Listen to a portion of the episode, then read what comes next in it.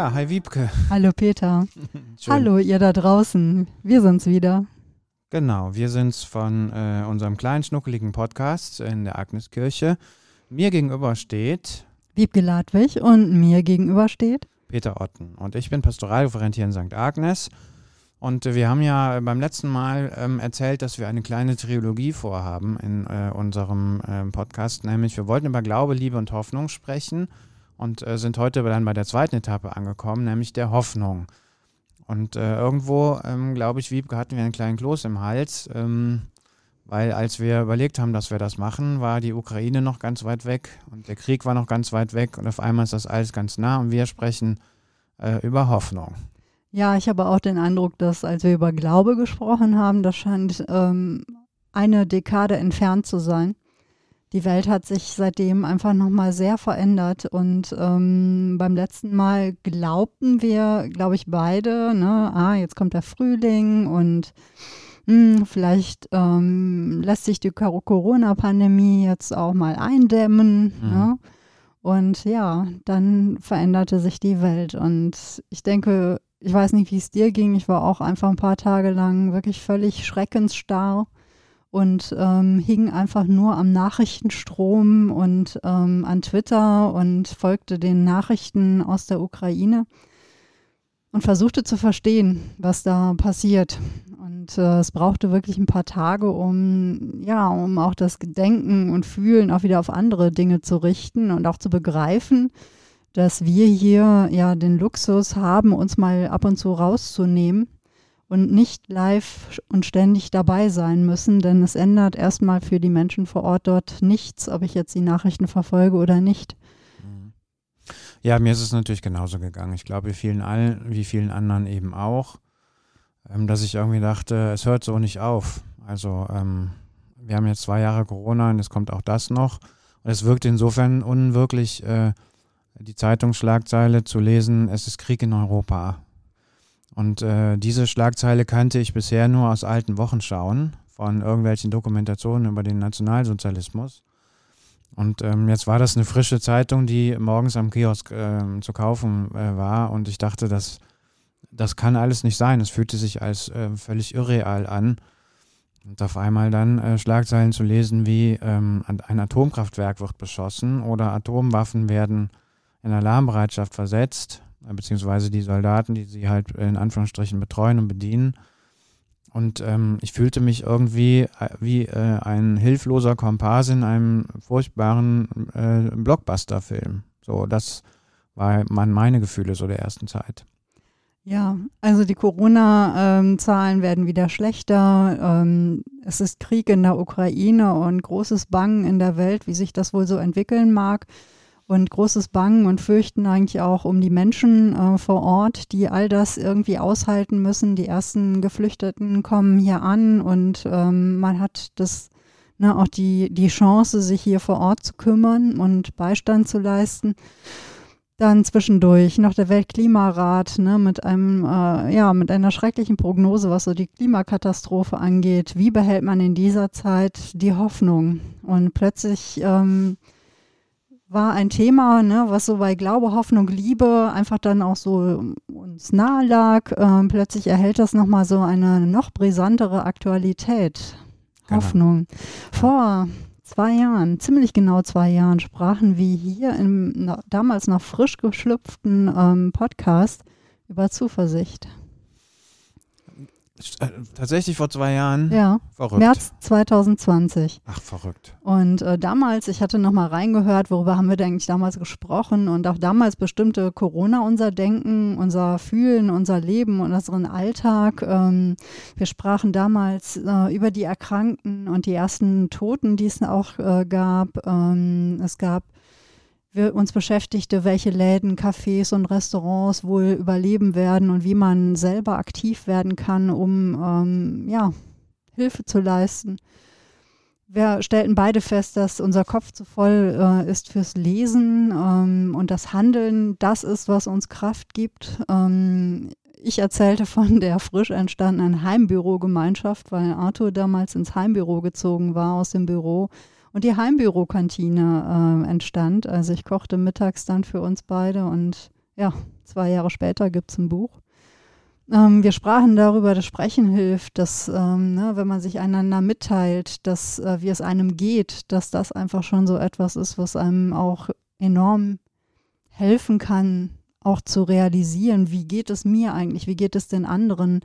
Und ähm, ich denke, das ist auch jetzt gerade in dieser Zeit auch wieder notwendig. Ich merkte das vor allem, erzähle ich aber später noch, ne, im Gespräch mit meiner Mutter, Kriegskind und ähm, wir waren damals wirklich von Zuversicht erfüllt, kann man nicht anders sagen. Also es gab im März 2020, im Frühjahr 2020, während dieses ersten sogenannten Lockdowns ja auch viel Grund zur Zuversicht, denn die Menschen zeigten sich überraschend solidarisch und ne, man wollte irgendwie so zusammenhalten. Es wurde ja unerfreulicher. Ähm, insofern einiges von unserer Zuf Zuversicht war begründet und manches ähm, wurde vielleicht enttäuscht oder vielleicht torpediert äh, von anderem.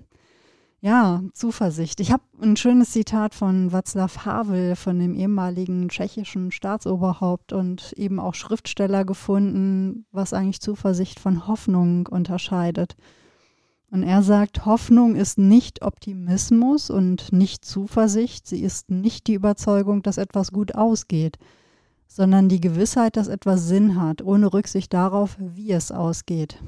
Also ein Hoffen, eine vertrauensvolle Grundhaltung dem Leben gegenüber und äh, vielleicht auch über die eigene Zeitlichkeit unserer Existenz hinaus. Das ist natürlich ein wahnsinniger Anspruch. ja, ich glaube, gut. Vermutlich äh, war Václav, Václav, Havel am Ende nicht ähm, ohne Grund äh, Staatsoberhaupt, weil er diesen Anspruch auch hatte und ähm, dieser Anspruch ihm auch die Kraft verliehen hat, das mit seinen äh, Leuten umzusetzen.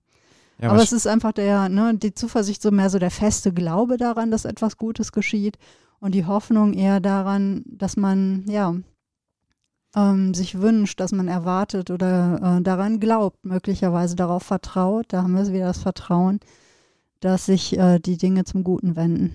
Ich äh, glaube ja, dass er recht hat. Ähm, ich merke halt, wenn jemand anders äh, als ich selber so einen Satz nochmal sage und ich muss dem zuhören, ähm, merke ich halt diesen Anspruch, diesen krassen Anspruch, der da dran hängt.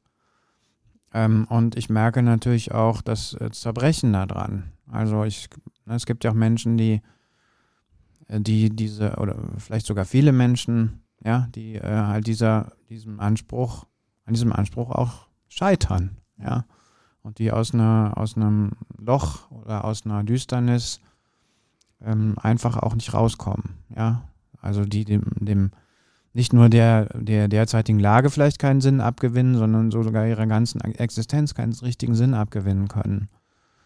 Und ähm, mir fällt jetzt bei dem ein, was du sagst, ähm, wahrscheinlich tatsächlich kann so ein Satz ein Mensch äh, leben, der äh, äh, kann also äh, diesen Satz ein Mensch sagen, der das mit seiner Existenz auch durchlebt hat.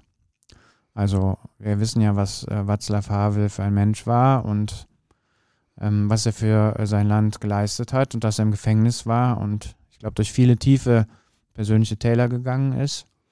Und ich merke gerade, wenn du sagst, äh, das ist ein Zitat von ihm, äh, mit dieser Biografie hat das natürlich nochmal einen andere, anderen Wumms und auch nochmal eine andere Authentizität und auch noch eine andere Kraft, weil ich mich gerade, weil ich gerade merke, wenn so jemand so einen Satz von voller Überzeugung ähm, sagen kann, dann hat das eine andere Kraft, als wenn ich den vielleicht sagen würde, der ich ein relativ bürgerliches Leben äh, unversehrt bislang weitestgehend äh, führen durfte. So. Und ich glaube, da sind wir schon wieder bei einem Aspekt der Hoffnung, nämlich, dass du dir Hoffnung ähm, also Hoffnung hat was Dynamisches, glaube ich, was bedeutet, dass du kannst Hoffnung nicht selber herstellen, mhm. so, sondern ähm, du kannst dich daran, an diesem Gedanken aufrichten, wenn du den zum Beispiel gesagt bekommst von einem Václav Havel. Das ist, glaube ich, für mich ein wichtiger Aspekt. Ja, ich denke auch, das ist, du kannst nicht äh, jemandem sagen, ne, sei hoffnungsvoll. Das ist so ähnlich effektiv wie zu sagen, sei spontan oder sei kreativ oder ne, sei mal locker. Das sind äh, Zustände, die kann man, äh, man kann die Bedingungen vielleicht dafür ähm, schaffen, dass, also ne, dem einem Raum verschaffen, ne, in dem so etwas wie Hoffnung entstehen kann. Aber du kannst jetzt nicht Hoffnung ähm, dich optimieren, sozusagen darin, hoffnungsvoll zu sein. Sei ein hoffnungsvoller Mensch. Das ist etwas, was einfach nicht funktioniert. Das ist genauso wie hin, sei glücklich. Ne? Also ja. das funktioniert einfach nicht. Und ähm, das empfinde ich aber auch eigentlich als äh, tröstlichen Gedanken, denn es bedeutet nicht, dass es etwas ist, was man leistet, ja, ne? genau. in irgendeiner Form üben. Ja, doch, vielleicht kann man üben, einen Raum dafür herzustellen. Also, dass man ähm, vielleicht auch sich nochmal so überlegt, was gibt mir eigentlich Hoffnung und wie kann ich das, ähm, wie kann ich der Hoffnung ähm, ein ja, eine Möglichkeit geben, zu mir zu kommen. Ähm, was ist genau, ne, mir beispielsweise, also vielleicht sprechen wir einfach gleich darüber mal, was uns gegenseitig so Hoffnung gibt. Ich glaube nicht, dass es da diesen einen Weg gibt. Ne? Man könnte jetzt keinen in 100 Schritten zur Hoffnung, also so einen Ratgeber zu schreiben. Ne? Diese Punkte müssen erfüllt werden und zack hat man äh, Hoffnung und man hat das Gefühl, ein sinnerfülltes Leben zu führen. Mhm. Das wäre ja ähm, etwas, was so in einer Leistungsgesellschaft vielleicht ähm, oftmals vermittelt wird. Ich meine, äh, man muss sich nochmal angucken, was das an Glücksratgebern gibt im Buchhandel. Ja. Aber ähm, Hoffnung ist da halt auch schlecht greifbar. Ne? Ich meine, man kann das natürlich ein bisschen abgrenzen. Ich fand es ganz schön. Ähm, wir waren am Wochenende wandern in der, im Bergischen Land und äh, plötzlich hing an einem Baum so eine Tafel. Und mhm. ich muss mal alle Tafeln unterwegs lesen, bin hin und es war ein Stationenweg für Ostern. Zukunftsplan Hoffnung. Und da standen ein paar Fragen drauf, die ich einfach sehr schön fand und die ich direkt auch mir notiert habe für, für unsere Folge heute, denn ähm, ich fand das auch so eine schöne Idee, einem diese Fragen so mit auf den Wanderweg zu geben. Ne? Sie baten auch darum, bis zur nächsten Station, macht euch vielleicht auch schweigend Gedanken darüber. Ich habe keine Ahnung, wo die nächste Station war. Es war wirklich ein Zufallsfund. Und da waren Fragen drauf, wie, was bedeutet für mich Hoffnung? Bin ich hoffnungsvoll oder hoffnungslos? Wobei ich glaube immer, dass es ein ganz temporärer Zustand ist. Ne? Also es kann wirklich innerhalb von Sekunden schwanken Denke ich daran, bin ich hoffnungsvoll. Denke ich hieran, dann bin ich äh, plötzlich völlig ohne Hoffnung. Wann habe ich das letzte Mal gehofft? Wie gehe ich mit nicht erfüllter Hoffnung um? Und was ist meine große, größte Hoffnung für dieses Jahr, für mich und für die Welt? Mhm. Und das sind einfach ganz schöne Fragen, finde ich, die einen auch nachhaltig beschäftigen können. Kannst du das nachher in die Shownotes geben, ja. also wo man diesen Weg finden kann? Mhm.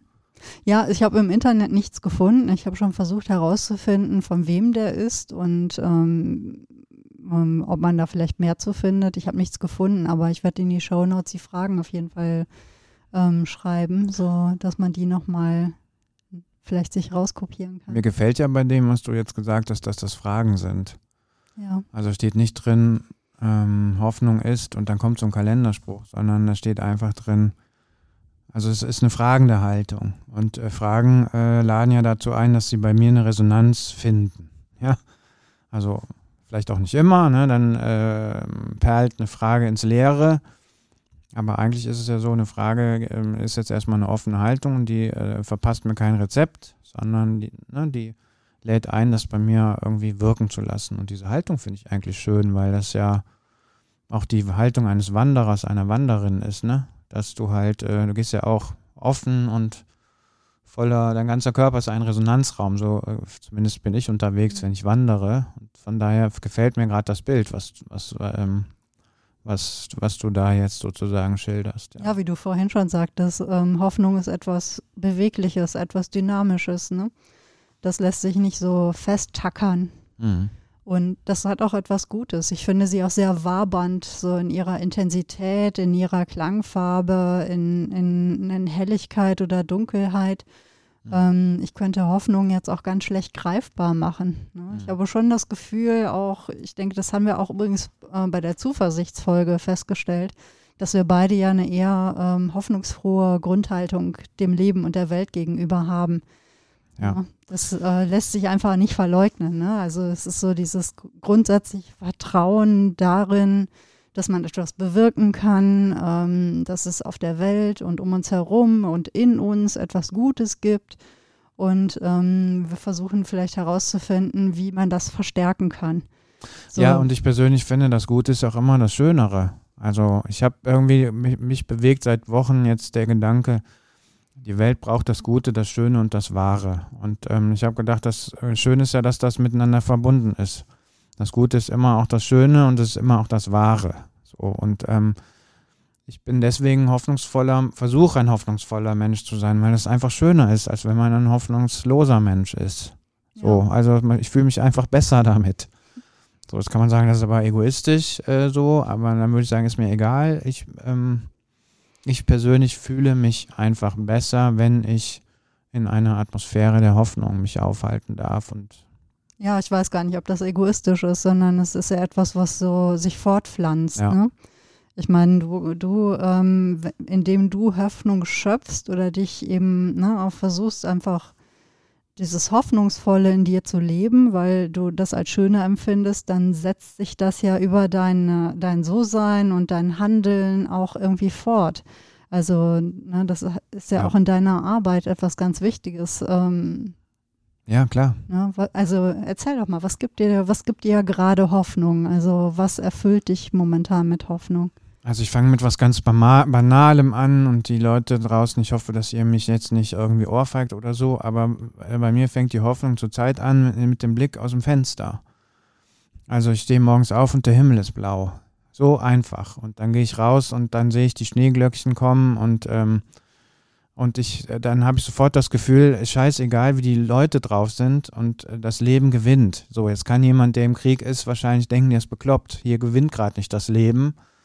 Aber ich äh, finde, da, da, für mich steckt trotzdem der Gedanke drin, so bekloppt und so krank und so, weiß ich auch nicht, gewaltsam und irgendwie hirnverbrannt die Menschen auch immer sind. Ja, ähm, es, heute ist der Himmel blau. Und das ist für mich ein unglaublich hoffnungsvolles äh, Zeichen. So, das ist das Erste. Das Zweite, äh, auch, wir haben ja ähm, eine Folge über Karneval gemacht und du hast äh, neulich nochmal erzählt, dass das die ähm, erfolgreichste Nummer oder die, also die meistgehörteste Folge mit Abstand ist, die wir hier gemacht haben. Tut mir leid, dass ich da jetzt nochmal Bezug drauf nehme, aber der Karneval in diesem Jahr war für mich eine unglaubliche Hoffnungszeit. Ähm, so, es gab ja hier, fangen wir mal mit der Demo an in Köln. Ähm, eine Woche vorher war noch Hochsicherheitstraktstadion mit 8500 Menschen wegen Corona. Eine Woche später völlig andere Lage. Es wird ohne, dass man überhaupt das in Frage stellt, der Rosenmontagszugweg gegangen mit einer Viertelmillion Menschen. Corona ist gar kein Thema mehr, was ich auch vernünftig fand. Ja, und ich trugen ja alle Masken, also die meisten ja, trugen Masken. Ne? Ja, ja, genau. Aber im Stadion, also ich stelle mir gerade vor, im Stadion durften 8500 Leute sein und jetzt waren auf einmal 250.000 in der ganzen Stadt. Ja. Ich fand das richtig. Das war für mich ein ganz starkes, hoffnungsvolles Zeichen, ähm, ähm, weil ich glaube, die Gemeinschaft immer in dem Moment auch getragen hat, weil die, die hoffnungsvolle Botschaft des Karnevals, also wo ja auch die, die Botschaft ist, der Frohsinn, ja, also die Leichtigkeit, sich unterhaken, eine Gemeinschaft spüren, ne, das steckt ja auch alles im Karneval drin. So, dass das irgendwie äh, so deutlich spürbar war, mhm. fand ich großartig und auch total wichtig. Ich habe mit vielen Menschen gesprochen, denen das genauso ging. Drittens, wir haben in der Agneskirche drei Karnevalsgottesdienste gefeiert, zweimal sonntags, einmal Rosenmontag, der dann im Internet übertragen worden ist. Und für mich waren das alles drei die absoluten Mega-Highlights des Jahres und ich weiß nicht, was da noch getoppt, wie das noch getoppt werden könnte, weil da auch diese, diese Hoffnung total greifbar war. Also an dem Sonntag haben wir ähm, zumindest im zweiten Gottesdienst ein altes, uralten Klassiker von den Blackfish gesungen, nämlich Mekläve am Läve. Und da gibt es diese Strophe, ähm, und wenn irgendwer sät, für uns ät, wird längst zu spät. Und wenn irgendwer meint, das wäre alles am eng, dann dort, ich, dann ich verschanze, doch läuf uns, mir pflanze, noch hüge jung Bäumchen mit Wurzele in. Übersetzt mal kurz für unsere nicht ja, kölsch also sprechende also wenn, Zuhörerschaft. Wenn irgendeiner sagt, für unsere Erde wäre es längst zu spät und wenn irgendeiner meint, es wäre alles vorbei, dann, äh, dann verschanzt ihr euch ruhig, so, also ihr, die äh, das so meint. Aber glaubt uns, wir pflanzen heute noch ein junges Bäumchen mit, mit Wurzeln ein. So, das ist natürlich der alte Gedanke von Luther, glaube ich, mhm. ne? So, und ich, mir gefällt einfach diese Haltung. Ja. Also das, ähm, das ist men, also so die Haltung, ich ich finde mich nicht damit ab, dass diese Welt sich ins Dunkle drehen soll und dass das sozusagen der Sinn unserer Existenz ist. Also das wäre ja dann ein Unsinn, ja. meines Erachtens. Und mir gefällt einfach äh, dieser Gedanke, der da drin steckt. Ich äh, spüre in mir äh, ganz tief, dass das Unsinn ist. Also so, also ich, äh, ich möchte lieber äh, Zeuge des Lebens sein und der Liebe und des Frohsinns und der, des Blödsinns. Und all das steckt jetzt auch in unseren Karnevalsgottesdiensten und das war so wohltuend. Mhm. Und ähm, ja, also ich habe zu meinen Kollegen gesagt, ich habe auf die Fastenzeit dieses Jahr keinen Bock. Ähm, und ich nehme, und das stimmt auch. Also ich so, ähm, ich nehme dieses Karnevalsfeeling als Fastenzeitsfeeling. Also mich trägt das jetzt wirklich die nächsten Wochen durch. Ja. Ich glaube auch, ähm, das ist ja wirklich etwas, was man nach außen wirklich ganz schwer vermitteln kann, ne? wie gut äh, Karneval und eben ähm, Hoffnung geben, auch politischer Protest, wie gut das zusammengeht. Ähm, es ist nach außen dringen immer nur so die Karnevalsexzesse. Ne? Also ich habe auch die Bilder gesehen von diesen Partys, wo die Leute von weit her angereist sind die da ne, ohne Maske äh, tanzten, sangen und, und tralala. Und ich meine, an den Corona-Zahlen stellt man ja auch fest, oha, ich weiß auch von vielen Leuten, die auf Karnevalspartys und wie auch immer waren, aber das ist nicht der komplette Karneval. Das haben wir auch in der Karnevalsepisode, finde ich, sehr gut erörtert. Mhm. Ich bin, habe selber lange, lange gebraucht, um zu begreifen, was da dran ist, weil ich lange Zeit auch nur auf die ähm, Berichterstattung ge geguckt habe und mitbekommen habe, ne, dieses, jo, wir gehen nach Köln und, und hauen mal so richtig ne, einen drauf und äh, abseits von Abstand und Anstand es gibt auch wirklich mehr als das. Und auch das war an, auf einem, an, einem, äh, an der Rosenmontagsdemo, an der Friedensdemo wohl sehr gut zu spüren. Arthur war da. Ich war an dem Tag auf dem Geburtstag meiner Frau Mutter. Ich war an dem Tag vorher ähm, an der Kundgebung ähm, am Kölner Dom auf dem Roncalli-Platz. Und es ist eine ganz eigentümliche Stimmung da gewesen, aber eben auch auf dieser Friedensdemo. Weil natürlich normal, ne, es waren auch Leute Karneval, ne, so kostümiert, auch viel dann eben mit ähm, Blau und Gelb. Äh, der Karnevalsjack in Köln hat ja immer das Passende in der Karnevalskiste. Mhm.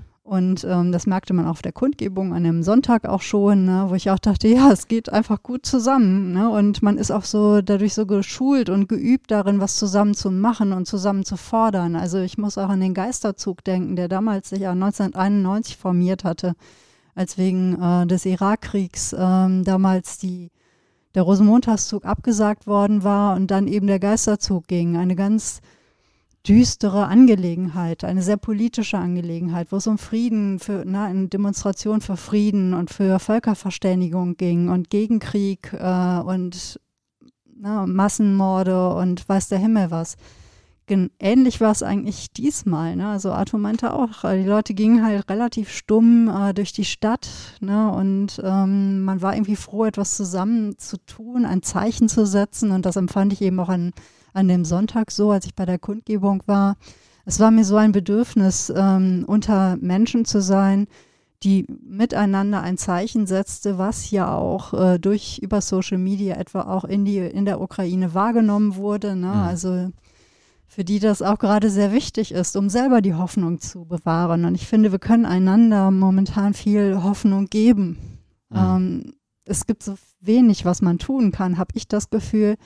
Aber wenn es irgendwie, äh, wenn man Zeichen setzen kann, die den Menschen vor Ort und die, die jetzt kommen, ähm, zeigt, dass man zueinander steht, dann ist es auch immer noch etwas, woraus man Hoffnung schöpfen kann. Ja. Und mich beeindruckt ganz tief. Also natürlich nicht nur mich, ne? ich glaube uns alle beeindruckt ganz tief, ähm, welche enorme Tapferkeit und ähm, wie viel trotzdem aus der Ukraine äh, hier rüber schwappt.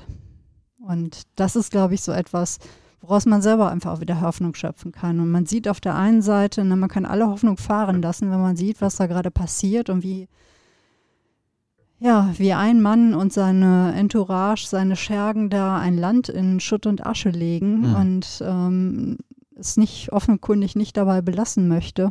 Mhm. Und auf der anderen Seite setzt sich dem so etwas entgegen, wo eine tiefe Menschlichkeit wo ein Miteinander zu spüren ist, ein Füreinander da und ähm, wo auch ganz äh, faszinierend und manchmal auch irritierend, ne, aus so Zeichen der Lebenslust und ähm, der Fröhlichkeit rüberkommen. Ne? Ja. Also die Isolde Rudorfer, die schreibt einen Newsletter für die Krautreporter. Das ist so ein äh, Journalismuskollektiv, sehr, sehr empfehlenswert. Die ähm, bereiten wirklich so die aktuelle Berichterstattung äh, sehr gut auf. Und sie schreibt gerade Newsletter Ukraine verstehen und setzt ans, am Ende immer eine Hoffnung des Tages und hatte jetzt zuletzt eine junge Frau, die wirklich mit viel schwarzem Humor, also ihren Alltag im, ne, inmitten des Kriegsgeschehens äh, schildert, wie so ein Tag da verläuft. Mhm. Und das ist ja auch das, was man in vielen Interviews gerade mit Ukrainern und Ukrainerinnen hört. Sie versuchen einander Hoffnung zu geben, indem sie einander ermutigende und humorvolle Bordbotschaften schicken, ne, um mhm. nicht vollkommen zu verzweifeln. Und Verzweiflung ist ja nun mal so die, ne, die Antipode zur Hoffnung. Ja. Ja. Also Mir gefällt gerade in dem, was du sagst, äh, das Wort Tapferkeit. Das scheint ja mit der Hoffnung auch zu tun zu haben, weil ähm, äh, Hoffnung ähm, äh, zu behalten in der totalen Düsternis, Hoffnung zu schenken ähm, angesichts einer, eines Schicksals oder so, wo was sehr aussichtslos ist, ähm, Hoffnung, die Fahne der Hoffnung hochzuhalten, zum Beispiel eine, äh, im Angesichts von Tod, Krankheit, Trauer, ähm, das ist ja ein wahnwitziges Unternehmen, also eigentlich ein Kamikaze-Unternehmen, ja, also weil du äh, zunächst mal etwas ganz Sinnloses machst, also mir ist das sehr nahe gegangen. Wir hatten am Sonntag ähm, Gottesdienst, nach dem Gottesdienst kam eine Frau auf mich zu und sagte, hier ähm, sind jetzt die ersten Menschen aus der Ukraine gekommen. Dann hat sie mir sie vorgestellt, eine Mutter mit zwei Kindern. So, und äh, heute schrieb sie mir noch eine E-Mail, dass jetzt noch mehr kommen. Äh, sie hat Unterkünfte besorgt und so weiter. Ähm, und sie äh, meinte halt, wenn wir irgendwelche interessanten Angebote hätten oder so, ne, wäre sie natürlich interessiert. Aber es kommen halt jetzt immer die Frauen mit den Kindern und es kommen keine Männer. So, ja. Und ich kann mir halt vorstellen, was das mit den Frauen und den Kindern macht. Ne? Und angesichts von so einer Sinnlosigkeit, die Hoffnung hochzuhalten, das ist, hat ja was unglaublich Tapferes. Ja. Und ich merke gerade, ne, ich glaube, beides gehört zusammen. Also die Hoffnung zu behalten, ist sozusagen ein Sinn, eine sinnvoll, eine mit Sinn erfüllte Kamikaze-Aktion. Ich weiß, Kamikaze ist was ganz Schreckliches, aber du glaubst, ich glaube, du weißt, was ich meine. Also eine Art Himmelfahrtskommando vielleicht sogar, ja. Also dass du so ganz komisch, man entdeckt in der Sprache plötzlich all diese Kriegsbegriffe, ne, die man äh, jetzt plötzlich so als solche identifiziert und sich denkt so, ups, ähm, ja, okay, ja. bedeutet eigentlich was völlig anderes, als ich das jetzt so im, in ja. der Umgangssprache. Ich meine eigentlich, dass mit, verwende. du hast ja am Anfang schon mal gesagt, wir, wir, äh, wir, wir ähm, schrammen in, mit diesem Thema wieder das Thema, was hier praktisch wie ein roter Faden durchläuft, nämlich das Thema Vertrauen. Ich glaube, das stimmt. Also sagen wir mal, angesichts der Sinnlosigkeit Hoffnung zu haben. Das ist ja wie etwas, du fliegst mit einem, fährst mit einem Ballon durch den Himmel und steigst aus und musst dich darauf verlassen, dass da irgendwie ein Seil ist, auf dem du weiterläufst äh, und nicht abstürzt. So, ja, das hat so was Ungewisses, aber du und ich, wir merken ja, das hat was total Notwendiges. Also jemand, der, der hofft und Hoffnung vermittelt und Hoffnung schenkt, der setzt sich ja auch, also er geht ein hohes Risiko ein, so vielleicht.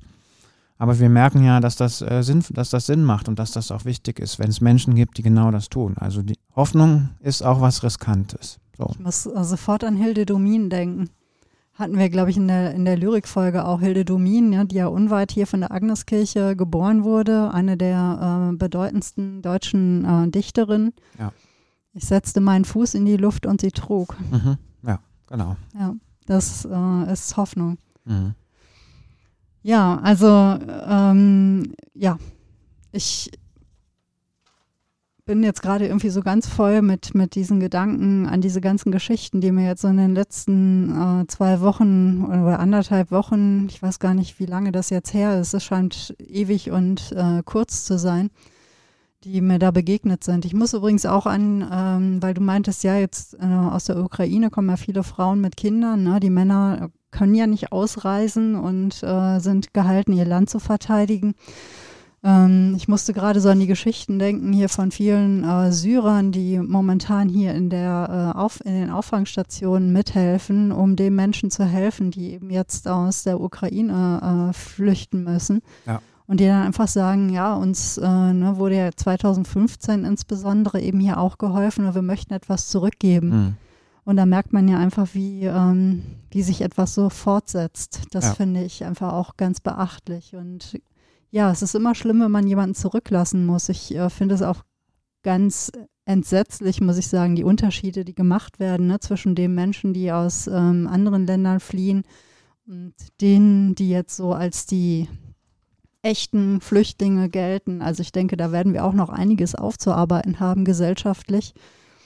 Ähm, denn es ist immer schrecklich, wenn man jemanden zurücklassen muss. Ne? Und es wird häufig, häufig vergessen, dass ähm, gerade aus den Krisengebieten äh, in Syrien oder Jemen oder Iran auch Menschen flüchten, wo die Männer vorgeschickt werden, weil die Frauen und die Kinder auf diesen unsicheren Fluchtwegen nicht fliehen können. Mhm. Und sie müssen sie zurücklassen. Und das Ja. ist äh, ne, in der Hoffnung darauf, einen Weg zu finden, sie nachzuholen und äh, sichere Wege zu finden.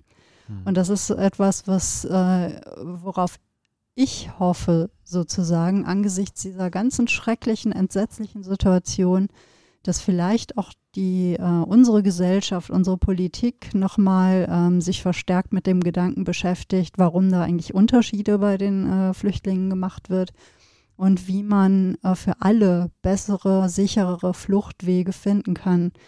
Denn äh, das ist so schon so etwas, was, äh, denke ich, viele von uns auch tief trifft. Mhm. Ne? Auch wenn man nicht selbst beteiligt ist. Auf Aber ich Fall. kann auch die Bitterkeit bei manchen äh, schon verstehen, die jetzt sehen, wie das Ganze gehandhabt wird. Und es trotz dieser Kritik, das bedeutet ja nicht, dass man nicht sofort und schnell hilft. Ja. Und dieses Handeln ist auch etwas, was ich als sehr hoffnungsvoll empfinde. Also ruckzuck haben sich ja auch wirklich mal wieder, ne, das finde ich immer toll. Ich meine, man hat immer so die üblichen Verdächtigen, die zack, Solidaritätsaktionen auf die Beine stellen und äh, die einfach auch, muss man auch sagen, geschult sind darin, mit solchen Krisensituationen umzugehen. Absolut, ja.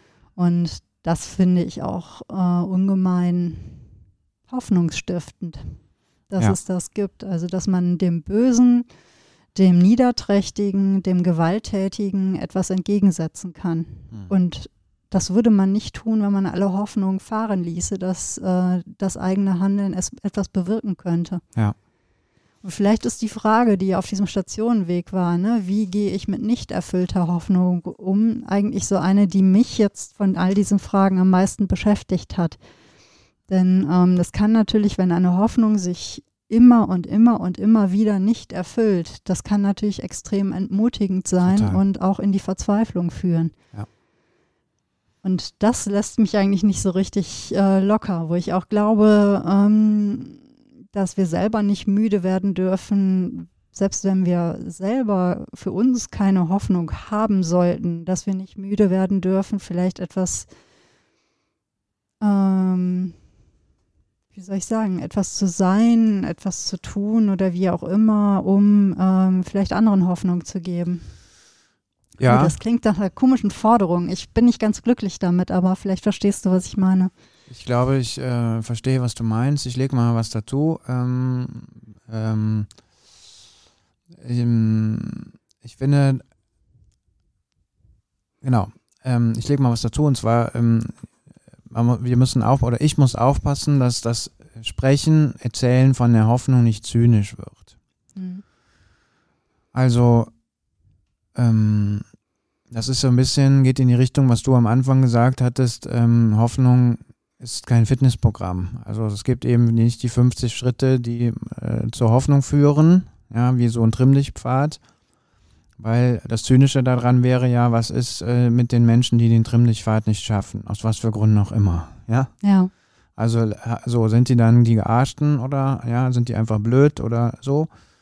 Also was machen wir anhand der Erfahrung, die ja auch da ist, dass sich Hoffnung immer wieder zerschlägt? Ja, dass Menschen das Pech und das Unglück anziehen, dass, äh, dass ihr Leben sich halt gerade gar nicht ins Licht dreht. Und da kommt mir ein Gedanke, ähm, zur Hoffnung gehört eben auch, die Hoffnungslosigkeit nicht zu verschweigen. ja? Ja. Also das Unrecht auch beim Namen zu nennen. Und das heißt eben auch, es ist scheiße gerade, was da passiert. Und auch zu sagen, ich ähm, kann mich nur daneben stellen und dir zuhören und in deiner Hoffnungslosigkeit und in deinem Loch nicht stiften gehen. Weil ich finde, Hoffnung bedeutet eben auch, den anderen nicht im Riss zu lassen. Ja. Also Hoffnung kann auch was Anstrengendes sein. Also Hoffnung kann auch sein, eben nicht von der Hoffnung zu reden, um den anderen nicht zu beschämen und sich selber nicht zu beschämen, sondern Hoffnung kann eben auch einfach und schlicht bedeuten, dabei zu bleiben. Und wenn einer sagt, ich muss jetzt mal meine Hoffnungslosigkeit loswerden, mit in den Chor einzustimmen und zu sagen, ja, jetzt reden und singen und sprechen wir von der Hoffnungslosigkeit. Und die Tatsache, dass er das, er oder sie das nicht alleine macht, sondern dass man plötzlich zu zweit ist oder zu dritt, äh, das ist ja vielleicht schon, ich will es jetzt nicht verkitschen, aber das ist vielleicht schon, da steckt ja vielleicht die, die Möglichkeit, dass es anders sein könnte, ähm, drin verborgen. Hm. Ja, halte ich auch für, für ganz wichtig. Also, dass man nicht darüber hinweglatscht. Ne? Also, wenn Hoffnungslosigkeit im Raum steht oder Resignation, Verzweiflung, Angst, ähm, ja, die Depression, die einfach ähm, keinen Sinn in dem erkennt, was, äh, was man ist oder wie es ist. Und es gibt einfach verdammt viele Gründe, gerade auch ähm, hoffnungslos zu sein. Und ja, es ist ich fand, find, fand und finde jede Äußerung, die ich auch in den letzten Tagen, Jahren immer mal wieder gelesen oder gehört habe, es darf einem auch einfach wirklich, was heißt es darf? Es, es geht einem eben auch mitunter einfach schlecht damit. Ne? Ja. Und ähm, das heißt nicht, dass man darüber dann einfach singend, lachend äh, drüber hinweggehen muss, sondern das zuzulassen, ist einfach auch ganz wichtig. Ähm, es ist wahrscheinlich einfach dann die Herausforderung, darüber nicht vollends zu verzweifeln und sich dann mitzuteilen. Ähm, mag ein Weg zu sein, jemanden zu finden mhm. äh, und sei es äh, vielleicht auch ein Tier etwa oder wie auch immer, jemandem das zu erzählen. Mhm. Ja, und man erzählt es ja auch sich selbst in dem Moment. Deswegen sagte ich so ein Tier, weil manchmal, äh, man sucht ja mitunter auch GesprächspartnerInnen, die nicht werten. Ja. Und das ist bei Menschen manchmal schwierig, je nachdem, welche Erfahrungen man ja. hat, ne, dann darauf zu vertrauen, dass nicht über einen, dass man nicht abgewertet wird oder dass über einen geurteilt wird, wenn man das sagt. Mir kommt gerade noch ein wichtiger Gedanke. Ähm, ich hatte am Dienstag letzte Woche hatte ich die Morgenandacht äh, zum Thema, also ich hatte ausnahmsweise Montag und Dienstag, wir mussten irgendwie die Texte einstampfen, kannst dir ja vorstellen, weil, es nicht mehr, weil wir es nicht mehr senden konnten. Ich habe dann Sonntag im Kleiderschrank von Klaus Nellison äh, habe ich die Folgen für Montag und Dienstag aufgenommen. Eigentlich habe ich ja den Dienstag nicht, aber so. im Kleiderschrank. Ja, also mhm. nee, ich finde das ein sehr schönes Bild. Also das, äh, ja. der hat sich da so ein ähm, eine hat sich da so ein, ja, so ein Studio eingerichtet ja. für die Notfälle in Corona. Mhm. So, genau. Und ähm, genau, da habe ich ein Stück gemacht, wo es auch zum Thema Hoffnung ging. Und dann haben wir dann veröffentlicht das ja im Internet. Da schrieb jemand dazu, das nützt den äh, Menschen in der Ukra Ukraine gerade gar nicht. Und ich habe dann nicht drauf reagiert bislang. Auch irgendwie, weil mir so die Worte nicht einfielen, was man dazu sagt. Ne? Mhm. Aber jetzt merke ich, ich muss dazu nochmal Stellung nehmen, weil ähm, mir jetzt ein anderer, ein Mann gesagt hat ähm, vor zwei, drei Tagen, dass er hier Bilder geschickt hat aus dem Agnesviertel von unserem Fenster, dass er ihnen geschrieben hat, dass die Menschen hier für die Friedensdemo gegangen sind, dass es hier einen Gottesdienst gab. Und dann hat er ihnen auch Fotos geschickt ähm, ne, von diesen Kostümen, also von diesen äh, blau-gelben ähm, Fahnen und so. Auch Fotos von unserem Gottesdienst und so. Und dann schrieb der Mensch aus der Ukraine zurück, wie dankbar er darüber ist, dass es hier Menschen gibt, die an sie denken. Ja. Und da habe ich einen großen Respekt davor. Also ähm, das solidarische Anteil nehmen an der Sinnlosigkeit, die ein anderer gerade erfährt, äh, macht offensichtlich ja Menschen schon Hoffnung. Und deswegen äh, sage ich jetzt mal ein bisschen was Frommes, also das, das, das Kerzen aufstellen das solidarische Beieinandersein, das Miteinander schweigen, die Schweigeminute, das Gebet. Wir haben ja im Moment hier auch wahnsinnig viele Kerzenumsatz, hat sich verdoppelt hier in der Kirche und so. Das sind ja alles Signale dafür, dass Menschen auf ihre Art und Weise Anteil nehmen. Und mir ist es, glaube ich, wichtig, an dieser Stelle nochmal zu sagen, auch das, ja, darf man, glaube ich, nicht unterschätzen, ja, was das dann doch für eine Kraft entwickeln kann. Ja, ich denke, allein gesehen zu werden in dieser Sinnlosigkeit, in äh, einer Situation, die ähm, du und ich können die jetzt gerade nicht lösen. Der Mensch, ähm, der das gesehen hat, ist womöglich auch in der Lage, da gerade nichts lösen zu können.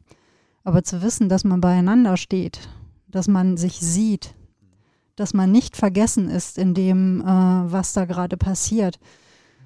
Ähm, ich denke, das ist so etwas, was ganz wesentlich ist. Ja. Nicht ähm, über den anderen hinweg zu latschen eben, also nicht ähm, zu sagen, ist mir doch egal. Ja, dass der andere das eben auch registriert. Ja. ja, dass irgendwas von dem, was hier passiert, 2000 Kilometer weg, dass das doch bei denen ankommt. Ja, und ich meine, man muss sagen, da hat sich natürlich auch wirklich die Art und Weise, wie Kriege geführt werden, unglaublich verändert. Ja. Also die ähm, Art und Weise finde ich faszinierend, wie etwa die ukrainische Regierung Social Media einsetzt, um dem eigenen Volk auch Hoffnung zu geben und um äh, auch Menschen außerhalb ihres eigenen Landes zu erreichen. Also äh, der Präsident Zelensky etwa mit seinem Team, ähm, was die da gerade machen, das äh, habe ich jetzt ehrlich gesagt so noch nicht wahrgenommen in einem Krieg ähm, oder in einer gew anderen gewalttätigen Auseinandersetzung ähm, zwischen Völkern und Ländern, dass äh, ganz aktiv eine sehr äh, menschliche Sprache, eine sehr mitteilsame Sprache auch eingesetzt wird, dass Bilder eingesetzt werden, um den Menschen Mut zu verleihen. Mhm. Und ähm, er macht natürlich auch ähm, mit seinem Team ähm, in dieser Zeit, er spricht auch immer von dem danach, dass wir wieder aufbauen und es gibt immer wieder so Zeichen ne, oder auch kleine humorvolle Zeichen. Also wirklich mein tiefer Respekt, ne? also dafür, das Ganze so ähm, einfühlsam auch zu benutzen. Ja. Und natürlich einfach auch offensichtlich strategisch klug. Absolut. Denn das zeigt ja eine große Wirksamkeit. Das werden sich natürlich andere auch angucken. Ähm, wie immer wird äh, so etwas dann auch die Kommunikation äh, anderer verändern. Ne? Also man darf gespannt sein. Hm.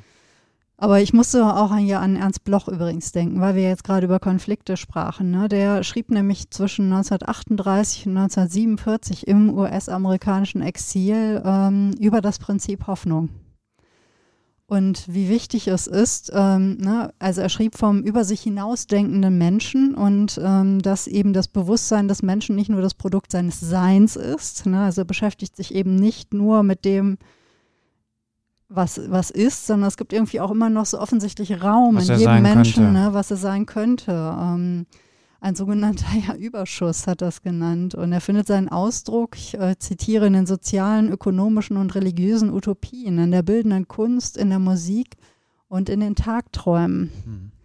Er schreibt ganz viel über ähm, Utopien und im Vorwort äh, schreibt er, es kommt darauf an, das Hoffen zu lernen. Gut. Na, da haben wir am Anfang noch gesagt, na, das geht ja gar nicht. Aber seine, also des Menschen Arbeit entsagt nicht, sie ist ins Gelingen verliebt statt ins Scheitern. Mhm deckt sich ja mit dem, was du meintest, wo du meintest, ja, ein hoffnungsfroher Mensch zu sein, äh, macht das Leben einfach für dich schöner. Ja. Ne? Und er entwirft einfach in diesem Werk ähm, die Grundrisse einer besseren Welt. Mhm. Und ähm, das fand ich und finde ich äh, nach wie vor schön. Ich habe mir dann nochmal angeguckt und so, kann ich das irgendwie auch lesen? Es ist wahnsinnig viel. Ich hab, muss mir muss mal mal, mal äh, wirklich auf die Suche gehen, was ich davon jetzt irgendwie auch lesen könnte. Aber ich finde allein, dass er darüber geschrieben hat, und zwar in dieser krisenhaften Zeit, vieles von dem, was gerade passiert, erinnert uns ja nicht ohne Grund ne, an die große äh, Katastrophe des Zweiten Weltkriegs. Als ich bei meiner Frau Mutter war, apropos zuhören, ne, auch die älteren Menschen oder alle jene, die halt Gewalt und Krieg ähm, und Leid und Hunger mitbekommen haben damals, wie auch die, ne, ich denke an die Menschen, die damals den Jugos im Jugoslawienkrieg, den Krieg gegen die Bos Bosniaken, ähm, Syrien, Jemen, Iran, also ja. man, es ist Afghanistan, ne? egal wo ja. man hinguckt. Es gibt ja gerade wirklich viele Menschen, die auch wieder so re retraumatisiert werden. Und ja. es ist ganz wichtig, denen auch zuzuhören und sie äh, sprechen zu lassen von dem Leid, was sie jetzt gerade irgendwie wieder frisch in sich spüren. Ja was wieder so nah ist und ähm, da vielleicht auch Hoffnung zu stiften ne? und zu merken, okay, da waren wir wirklich in diesem Krieg, in dieser Krise, in diesem Hunger, in diesem Leid und jetzt sie daran zu erinnern, dass du jetzt sicher bist. Mhm. Ne? Dass äh, wir sind hier an einem sicheren, warmen Ort und ähm, du kannst jetzt davon erzählen. Das ist Mir gefällt dann dem Gedanken von Ernst Bloch äh, natürlich, ähm, dass da so ein Sehnsuchtsaspekt drin ist. Also dass der Mensch sich nicht zufrieden gibt mit dem, was ist. Also so, ne? Das, sondern dass ähm, ähm, es gibt so ein Lied, ich weiß gar nicht von wem es ist, das heißt, das kann doch nicht alles gewesen sein. Also so. Und das Gefühl kennst du ja auch, ne? Also ich zumindest. Du stehst da auf und dann denkst du, ähm, war es das jetzt? Ne? So und oder diese Ärgerlichkeiten, also dass man sich äh, selber über die eigene Unzulänglichkeit, über den fehlenden Großmut, über die Kleinlichkeit, also über die eigenen Grenzen stolperst du ja jeden Tag. Und dass du denkst, was bin ich für ein einfacher, also was bin ich für ein unfeiner, einfacher Typ, so, ja, ich mhm. stehe ja nur aus Grenze. Und das, was äh, Bloch sagt, ist ja, ähm, es ist etwas in dir, was über das, was du von dir kennst, hinaus weißt. Also, ne, was du auch erreichen kannst, wo du dich nach Ausstrecken, nach Aussehen kannst, so. Das gefällt mir eigentlich. Also, ne, weil Hoffnung hat ja auch äh, diesen Aspekt, ja. äh, sich nicht mit der Grenze zu, mit der Grenze des Faktischen äh, zufrieden zu geben, nicht mit dem zufrieden zu geben, was, was dich gerade ähm, vielleicht umschließt und wo du denkst, ich komme da nicht raus. So. Ja. Mir hilft es aber auch sehr, e, ähnlich wie dir, gerade eben diese Hoffnung, ähm, auch immer mal wieder in diesen äh, Ritualen und auch in der Natur mitzuerleben. Insofern, ne, also auch der Frühling, das mitzuerleben, rauszugehen und mitzubekommen, dass die Natur sich immer wieder erneuert. Daran äh, sich da hinzuzufügen, äh, das ist auch so etwas, ne? es geht immer weiter. Gut, die Welt wird auch immer weitergehen, ne? ob der Mensch, ne, mit Blick auf äh, Klimakatastrophe, ob der Mensch jetzt hier ist oder nicht, ne? die, die, die Welt wird in irgendeiner Form immer weiter bestehen. Und das kann man, äh, das kann einen vielleicht zur Verzweiflung bringen, aber es kann auch Hoffnung geben. Und man merkt, ja, ne, es geht äh, seinen Gang. So, ohne es jetzt äh, zu pragmatisch zu sehen oder ohne ähm, da jetzt irgendwie alles, äh, alle Bemühungen oder alle Hoffnungen auf ein Weiterexistieren ne, der Welt, die uns glücklich macht, ähm, äh, abzutun. Mir tut es einfach sehr wohl, gerade mitzubekommen, dass, in der, ne, dass die Vögel ja. wieder zwitschern und wie auch immer. Es lässt manches einfach besser aushalten. Ja. Lesen ist auch so etwas, was einfach gerade ähm, ganz wichtig ist. Einordnen können. Ne? Also ich lese, ich mache gerade, äh, wie wahrscheinlich viele, so ein kleines viel Nachsitzen in osteuropäischer Geschichte und Geopolitik. Mhm. Ich habe da doch einfach auf viel wenig drauf geguckt, muss ich gestehen. Und mich erfüllt es vielleicht dann auch einfach mit, ähm, mit mehr Ruhe und Ruhe ist vielleicht, innere Ruhe ist vielleicht auch ein Teil von, ähm, von etwas, was Raum für, für Hoffnung ähm, zu schaffen weiß, wenn ich Dinge besser verstehe. Mhm ist vielleicht ein verzweifelter oder ein Wunsch nach Verstehen und Kontrolle oder wie auch immer, aber äh, mehr Wissen ist irgendwie äh, beruhigend und beunruhigend zugleich. Ja. Ja. Ja. Und da Musik. Ja. ja Musik, du hattest ja auch gerade hier schon äh, den, den, was ist die Blackfoes, ne? Was mit Kleve am Lebe, am ja. Lebe. Ich kann ja kein Kölsch. Und ich ähm, habe äh, am Schluss äh, von unserem heutigen Podcast müssen wir ein bisschen auf die Uhr gucken. Ja, du bist ja immer derjenige, der auf die Uhr guckt, wofür ich sehr dankbar bin. Ich verliere mich ja immer so hier. Ja, ich möchte am Schluss noch, also ähm, vielleicht sagen wir erstmal, dass wir auch eure Hoffnungsgeschichten ähm, hören möchten, dass wir total neugierig sind, ähm, woraus schöpft ihr gerade Hoffnung, was macht euch hoffnungsvoll ähm, aber gerne auch, was äh, seht, lässt euch gerade schwarz sehen? Also wo seht ihr gerade gar kein Licht äh, in irgendeinem endlosen Tunnel? Wenn ihr ähm, davon erzählen wollt, dann könnt ihr das tun, nämlich. Ihr könnt uns eine E-Mail schreiben. Ihr könnt schreiben an agnestrift.web.de. Ihr könnt uns natürlich auch ähm, per Twitter anschreiben, at Agnes trifft, ob jetzt als Direktnachricht oder als Antwort oder als Tweet an uns. Ihr könnt uns eine Nachricht schicken über unsere Facebook-Seite Agnes trifft, der Fedels Podcast aus dem Kölner Norden. Ihr könnt Peter und mich jeweils, wir sind ja auch überall vertreten, anschreiben. Ihr könnt uns auf der Straße ansprechen. Ähm, ja. Man kann also, uns sogar am Telefonbuch finden, also mich zumindest. Ah, ich habe lange nicht ins Telefonbuch geguckt. Nein. Vielleicht bin ich da auch zu finden, aber ich habe keine Ahnung. Also mich äh, erreicht ihr mehr äh, über Social Media. Ja, mich natürlich und, auch, klar. Ja, und äh, eben auch natürlich auf der Straße gerne. Denn die Augen sind manchmal sehr auf Durchzug, aber man kann äh, uns immer in den Weg springen. Also, sprecht uns an, quatscht uns an äh, und erzählt uns eu eure Geschichten. Und ich möchte am Schluss einen Gedanken ähm, loswerden, von dem ich nicht hoffe, dass das als Kalenderspruch rüberkommt, aber es soll so ein bisschen die Brücke sein zu unserem nächsten, zu unserer nächsten Folge der Trilogie, also zu der dritten und letzten Folge, wo es zum Thema Liebe gehen soll. Und ich muss noch auf den Karneval zurückkommen, weil es kann sein, dass ich das in der Karnevalsfolge schon mal erzählt habe, eine Zuversichtsfolge, ich weiß es alles gar nicht, aber mich hat das dieses Jahr nochmal sehr mitgenommen weil wir ganz oft in unseren vielen Karnevalsgottesdiensten das Lied gesungen haben, äh, Liebe gewinnt. Und der Stefan Brings war ja am Rosenmontag mit seiner Schwester da und der hat da auch dieses Lied gesungen, Liebe gewinnt zum Schluss. Und ich finde, dieser Gedanke ist ein nahezu philosophischer Gedanke, ähm, den die da aufgeschrieben haben, nämlich wir werden frei sein, wenn wir uns lieben. Ähm, es wird vorbei sein mit allen Kriegen. Wir sind Brüder und Schwester. Ähm, Glaub mir, die Liebe gewinnt. Ein Halbsatz fällt mir jetzt gerade nicht ein, der da noch reinkommt, aber der Grundgedanke ist eben, ähm, wir werden frei sein, wenn wir uns lieben. Und das ist für mich so ein hoffnungsvoller Satz. Ja, dass ich mir vorstelle, ähm, wenn halt jemand da ist, der sich bei mir unterhakt, der mich in den Arm nimmt, äh, der mich umschlingt, der sagt, ähm, Peter, du kommst mir manchmal was blöd und komisch vor und ich finde manches an dir auch, auch nicht akzeptabel vielleicht oder so, ja, aber trotzdem bist du für mich ähm, ein total wichtiger Mensch. Das macht mich frei, ja, weil ich dann sagen kann, hey, es gibt hier einen Ort, einen Menschen, eine Gelegenheit, da kann ich einfach der sein, der ich bin. Und es wird jetzt erstmal nicht äh, keine To-Do-Liste gemacht, sondern das ist jetzt erstmal so. Und das finde ich voll, das ist so hoffnungsvoll, weil das so ähm, weil das diesen Druck rausnimmt. Also diesen irgendwie, diesen, diesen Druck, dass es nie reicht. Und das ist für mich auch was Hoffnungsvolles. Ähm, ähm, das Gefühl zu haben, es reicht dann, es reicht irgendwann. Also es reicht im positiven Sinne, es ist genug. Ich muss mich nicht immer anstrengen und ausstrecken. Und diesen Gedanken wollte ich euch noch mitgeben. Und äh, das hat natürlich auch was mit der Liebe zu tun. Glaubt mir, die Liebe gewinnt und davon erzählen wir dann beim nächsten Mal, ja. oder? Genau, unsere ähm, dritte Folge der Trilogie Glaube, Hoffnung, Liebe.